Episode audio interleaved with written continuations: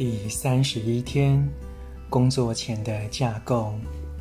木匠这一行有句老话：“量三次，切一次。”这似乎比较像是一条工作准则，但有助于避免浪费时间和金钱的高代价事物。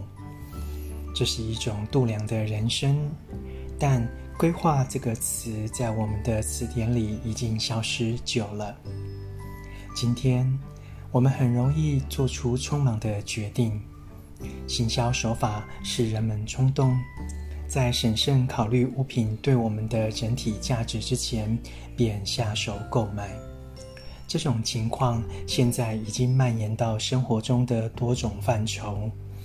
我们只是往前冲，直接跳进水里，而没有先确认水的深度。今天，让我们稍微慢下来。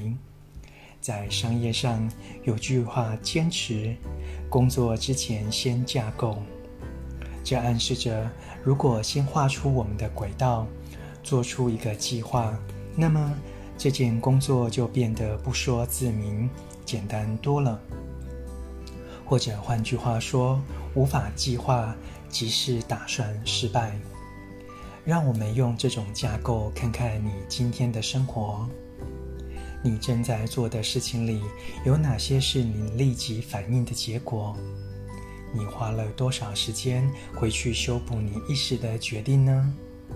例如，你是否常常得回去卖场退回后来决定不需要的东西呢？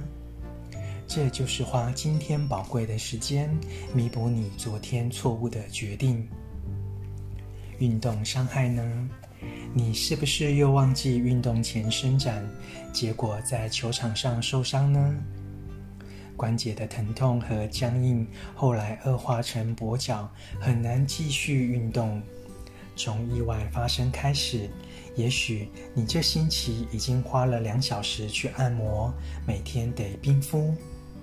相较于事前热身十分钟，这样值得吗？看看你生活中类似的例子。对于时间，我们很容易因小失大，它总是回过头来反咬我们一口。在工作的情境里，你花多少多少时间规划下一步，或者安排优先顺序，而不是一头栽进电子信箱里的第一封信呢？如果你眼前有堆积如山的工作，你只能一点一滴地把它做完，或者可以做一个反击的反击的计划呢？花一点时间，从上而下思考，才是长久之计。白板很适合来做这件事。然而，你需要组织你的想法，关键是建造一些架构。然后用你的能量填满它，留一些时间规划，做心智图，为你一周的工作做好策略。今天翻开你的行事历，规划出一些时段来做规划这件事。如果你每个星期不用回头收拾好几个烂摊子，你的生活会是什么样子呢？如果你只需要执行，或者事先一次想好某件任务，而不是在进行工作的同时执行、调整、修订，来回好几次。那你可以在一天里做多多做多少事呢？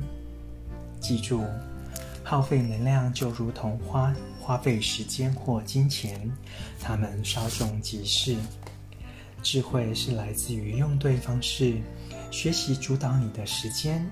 金钱与能量，朗读一日一练习，找回美好人生，健康转述的一百项正念日常。